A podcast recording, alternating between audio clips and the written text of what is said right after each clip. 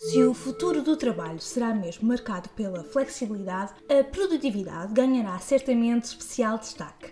Longe dos registros das horas trabalhadas, tornar-se-á clara, dizem os especialistas, a relação entre o quanto produzimos e aquilo que sentimos, o quão motivados estamos. Mas será que estamos preparados para esse futuro? Nós não temos os líderes treinados para casar a motivação das pessoas e a produtividade das organizações. Quem o diz é Gonçalo Gilmata, coach, autor e convidado do primeiro episódio desta nova temporada do Eles Vêm Aí. Bem-vindos de volta a este podcast que quer sempre falar sobre o futuro do trabalho e os trabalhos do futuro. Eu sou a jornalista Isabel Patrício e no episódio de hoje falamos sobre motivação, semanas de trabalho mais curtas, teletrabalho e até sobre o equilíbrio entre a tranquilidade e aquela voz que todos temos na cabeça a exigir que sejamos sempre um bocadinho melhores. Mas antes,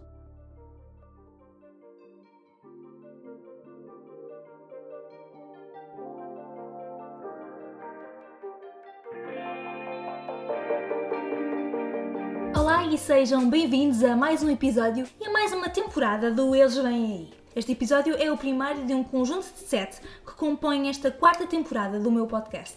Dois deles sairão ainda este ano, além deste mais um, e os restantes vão acompanhar-vos já em 2022. Que vos parece? Ao longo desta temporada planei abordar, por exemplo, o risco, a flexibilidade, o salário emocional e até o empréstimo de trabalhadores entre empresas. E hoje começamos com a palavra M, M lá está de motivação. Afinal, que ligação tem esse estado de espírito à nossa produtividade? Um debate importante num país marcado por baixos níveis de produtividade. Falaremos também sobre trabalhar menos sem sentir culpa e sobre apreciar a liberdade que traz um modelo híbrido entre o trabalho presencial e o teletrabalho. Comigo estará Gonçalo Gil Mata, Executive Coach e autor do livro recentemente lançado Reinvente-se Três Passos para se Sentir Mais Realizado. Neste livro, o autor desafia os leitores a quebrarem a roda de hamster que nos obriga a estar sempre a perseguir o próximo objetivo sem desfrutar das conquistas que alcançamos e num cenário de ansiedade permanente. Gonçalo Gil Mata já tinha publicado um outro livro sobre produtividade e organização pessoal chamado Ainda Não Tive Tempo, além de ter uma vasta experiência a trabalhar com várias empresas portuguesas. Mas sem mais demoras, ajustem os auriculares e vamos a este primeiro episódio da nova temporada do Eles Vêm Aí.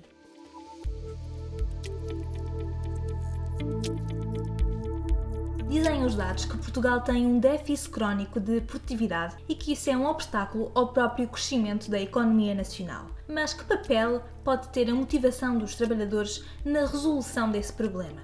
Nós temos, acredito eu, um enorme potencial de produtividade relacionado com a nossa com a nossa gestão emocional. Nós às vezes olhamos para a produtividade apenas como um fator económico muito restrito, do ponto de vista da capacidade de produzir resultados através de um bom business plan, um bom posicionamento de marketing, e, e, e, tudo isso é verdade. Realmente nós temos alguns déficits enquanto país de produtividade na forma como gerimos os negócios, mas também gosto sempre de alertar que há muita produtividade que assenta na capacidade de nós conseguirmos comunicar bem, liderar bem as pessoas, liderar a motivação das pessoas, conduzir positivamente a cultura organizacional, que pode combinar dois fatores importantes que acho que hoje em dia vão estar na ordem do dia. É a vontade de cada um de nós se realizar e, e se sentir parte de um todo e fazer isso alinhar com os objetivos económicos da organização que tem um enquadramento de valor acrescentado numa determinada cadeia de valor que funciona com determinadas regras.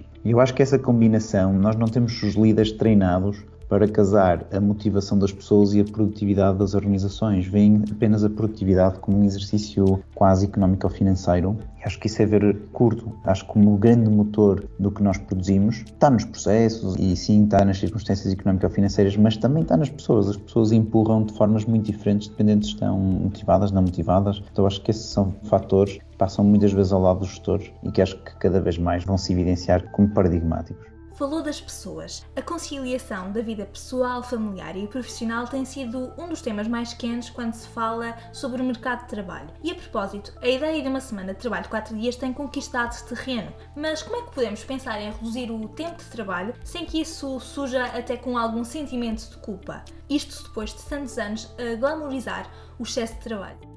Eu fiz um post no LinkedIn que tem sido dos mais vistos e dos mais gostados sobre justamente o facto da Mind for Time trabalhar menos horas que o habitual. Nós temos por hábito não trabalhar sexta-feira à tarde. E às vezes as pessoas perguntam-me porquê é que a Mind for Time não trabalha sexta-feira à tarde. E eu digo, o importante é porque nós queremos otimizar o descanso mental.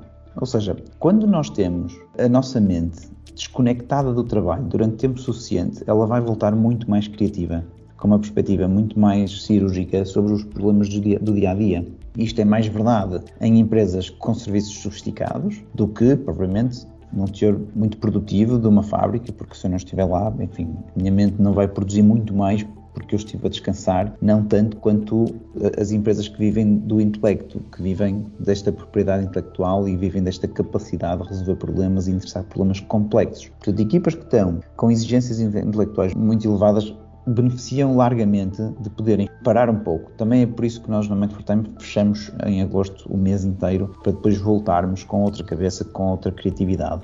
E o que eu acho que vai acontecer é que se nós começarmos a quebrar a relação entre tempo e produtividade, que é o que eu acho que vai acontecer, é pessoas a trabalhar muitas horas começam a produzir muito menos Portanto, começam a estar cansadas e a nossa mente não consegue produzir tanto. Começa a patinar, começa a demorar muito tempo para escrever um mail simples, começa a fazer as coisas às pinguinhas, começa a degradar a sua produtividade e ainda por cima está a degradar o descanso, porque está muitas horas ali, vai descansar menos, vai estar menos tempo com os miúdos, vai cuidar menos do seu físico, vai cuidar menos de uma alimentação correta, vai despachar uma coisa no microondas rápido. Portanto, tudo isto começa a degradar a qualidade de vida. Eu acho que a qualidade de vida vai ser um tema que vai estar na ordem do dia nos próximos anos, nas próximas décadas. Portanto, nós não vamos a lado nenhum, vamos realmente caminhar para índices de produtividade mais concentrados no tempo, com maior eficiência, para termos mais liberdade para descansar as cabeças e para cuidar da nossa vida. Isto acho que vai ser a consequência. Acha que isso vai ser disruptivo em muitas empresas portuguesas?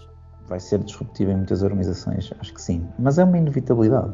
Nós fazemos isto há mais de 10 anos e com muito sucesso, não me arrependo nada. Uma das coisas que eu gosto de ver é que, onde numa empresa normal as pessoas sexta-feira ficam até à tarde para compensar o que não andaram a fazer durante a semana, quando na Mind for Time sabem que a partir da uma da tarde não podem trabalhar mais e eu não deixo as pessoas estarem no escritório mesmo, o que acontece é que as pessoas na quinta-feira já estão a fazer esse exercício de rápido, rápido, como vai acabar o tempo. E isso tem muitas vantagens, porque garante que o índice instantânea de produtividade e leva para não se estender no tempo. Então esqueça, esta é a relação produtividade versus tempo que vai estar em causa. Mas acredita que a falta de tempo é sobretudo uma falta de disciplina? Este último livro que eu escrevi, que foi o Reinvent, é bastante sobre a gestão emocional e sobre a realização pessoal. E o livro anterior é sobre a gestão de tempo. E nesse livro, que se chama Ainda Não Tive Tempo, o subtítulo é sete passos para ser mais produtivo com menos disciplina. Na altura, o meu editor da Porta Editora disse: pá, com menos disciplina, acho que as pessoas pensam de tempo como pá, uma espécie de chicote e querem é disciplinar-se. Eu acho que nós não devemos usar a disciplina, não devemos desbaratá-la, devemos usá-la cirurgicamente em aspectos particulares e pontuais. Nós devemos é conceber uma estrutura de organização pessoal e um contexto que nos estimule positivamente no sentido certo. Ora, se eu tenho que ter um dia produtivo e tenho uma série de tarefas para fazer, estou bem orientado no que eu quero fazer, mas ao mesmo tempo estou à frente do e-mail, à frente do Teams, à frente dos chats, com os SMS a tocar, com o WhatsApp a tocar, e isso vai essencialmente obrigar-me a disciplinar-me, não me desconcentrar eh, para me focar. Mas eu não precisava de ter gasto essa disciplina e eu podia simplesmente ter sido mais cuidadoso em criar um modo túnel, um modo focado, em que eu realmente respeitasse aquilo que eu disse que era para fazer, mesmo que tivesse que revisitar essa lista, porque já sabemos que as novidades estão a chegar a toda a hora, mas equilibrar um bocadinho aquilo que é a nossa responsividade daquilo que é a nossa produtividade. Acho que as pessoas estão muito responsivas a tentar responder muito rápido, mas não estão a ser muito produtivas e a fazer realmente o que interessa. É preciso tirar as pessoas dos canais de comunicação e cadenciar uma espécie de semáforos, deixá-las concentrar. E quando nós reduzirmos a semana de trabalho, isso, isso vai ser obrigatório, porque as pessoas vão deixar de poder passar o dia distraídas a falar e a comunicar e a comunicar para depois chegarem ao ainda não fiz nada do que eu queria e começarem a trabalhar. Portanto, nós temos que ser muito mais produtivos durante o dia e fazer muito mais semáforos com os canais de comunicação. Outro dos temas fortes sobre o futuro do trabalho é um modelo híbrido entre o teletrabalho e o trabalho presencial. Acredita que será mesmo o futuro? Eu acho que o modelo híbrido é uma inevitabilidade. Não vai ser possível competir em igualdade de circunstâncias no mercado de trabalho por colaboradores que têm uma preferência pelo modelo híbrido se eu não tiver essa oferta dentro da minha organização. Ou seja, se eu quiser atrair os melhores profissionais e eu vou ter que combiar com outras organizações que estão a oferecer os modelos híbridos. Portanto, antes de mais, há aqui uma lei de oferta e de procura que vai atuar no mercado de trabalho e que quem não tiver como possibilidade o modelo híbrido vai ficar para trás na corrida. Mas que vantagens vê nesse modelo e que desvantagens também reconhece nele? Do ponto de vista de vantagens e desvantagens, eu acho que o modelo híbrido bem equilibrado é o que casa melhor a motivação da pessoa se sentir que tem alguma liberdade por estar a ter algum período em casa e sabemos que às vezes o período em casa dá-nos outra flexibilidade, dá-nos outra capacidade de ir buscar o miúdo, de se calhar ter uma disrupção e depois compensá-lo à noite e, e se for bem combinado com a exigência presencial, acho que vai funcionar sem grande disrupção para a produtividade, antes pelo contrário. Pessoas mais motivadas produzem mais. Este é um chavão que às vezes os gestores ouvem em abstrato, como quem, ah, sim, dá-me a ideia que pessoas felizes produzem mais, mas nós temos que pensar que nós somos máquinas emocionais. A nossa felicidade não é só que não nos vamos embora da empresa. Quando nós estamos motivados, nós comunicamos melhor, somos mais proativos, somos mais criativos, temos mais vontade de ajudar o cliente, temos mais vontade de colaborar com os colegas. A máquina fica mais oleada, não é uma noção abstrata de que pessoas felizes talvez produzam mais, é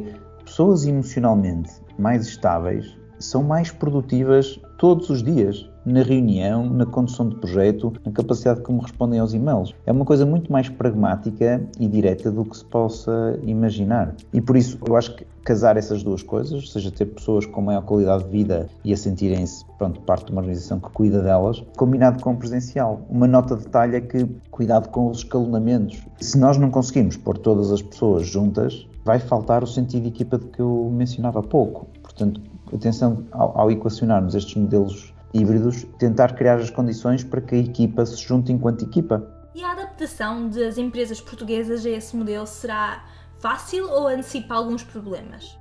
Acho que vai ser rápido, nós temos um DNA de grande flexibilidade. Os portugueses são desenrascas, não é? Por isso, nós rapidamente vamos acomodar isto sem grandes dificuldades. Acho que os casos que vão dar mais trabalho e que vão dar mais celema serão eventualmente eh, as estruturas de liderança um bocadinho mais tradicionais, quer queiramos, quer não, muitas vezes ainda veem uma relação muito direta entre a presença do trabalhador e o picar o ponto e o controlo e que assumem que o trabalhador em casa não terá responsabilidade de produzir, então vai andar a mandriar. Isso ainda existe muito, principalmente fora dos grandes centros urbanos e mesmo nos centros urbanos. Bem, e de resto, bem sabemos que as fábricas não funcionam com modelos remotos como funcionam os serviços e a parte mais tecnocrática das organizações. Acaba de lançar um novo livro, por que é que devemos lê-lo? O Reinvent é um livro que nasce, portanto, desta nossa expertise. Nós somos uma empresa, uma consultora de produtividade, portanto, Mind for Time Productivity Consulting, mas que endereça a questão da produtividade pela área comportamental. Ou seja, o que é que nos faz querer fazer uma determinada coisa? O que é que nos faz estar motivados? O que é que desrompe a nossa atenção? O que é que é uma boa comunicação? O que é que é liderar bem e mobilizar vontades? O que é que é nós gerirmos emocionalmente estados e frustrações sem com isso perturbar a nossa produtividade? Desta nossa área de expertise, que tem uma aplicação muito direta nas organizações, tem uma aplicação também muito direta naquilo que é a nossa realização pessoal. E nós temos alguns estereótipos vendidos, digamos assim, entre aspas, não? Sem, sem nenhum juízo de valor, pela sociedade em geral, sobre o que é que nós temos que fazer, o que é que nós temos que ter, o que é que nós temos que conseguir, o que é que nós temos que ser, para podermos finalmente chegar a um sítio que dizemos, ah, já cá estou, agora finalmente posso descansar. De resto, nós passamos a vida quase sempre numa corrida atrás de alguma coisa. E atrás do quê? Este livro que faz é, é um mergulho em o que é que as pessoas estão atrás do quê.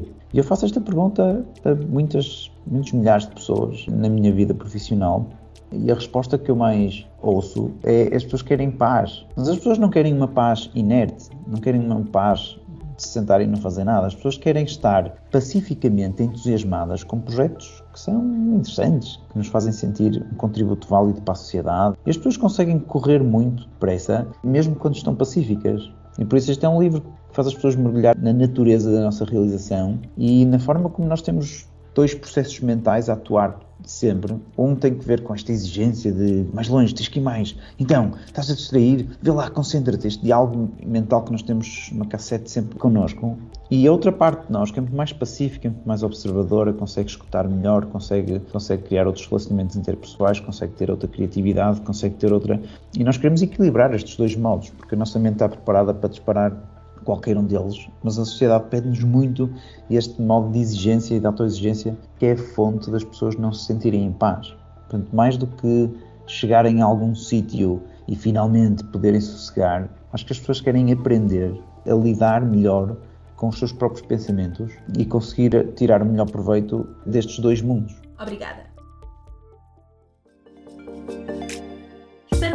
Gostado deste primeiro episódio da quarta temporada do Eles Vêm Aí. Qual é a vossa opinião sobre este grande tema que é a motivação dentro e fora do trabalho? E acham que os horários mais reduzidos ou até mesmo uma semana de trabalho mais reduzida pode contribuir para essa motivação?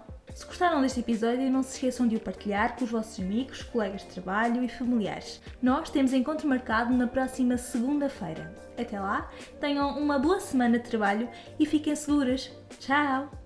Bye.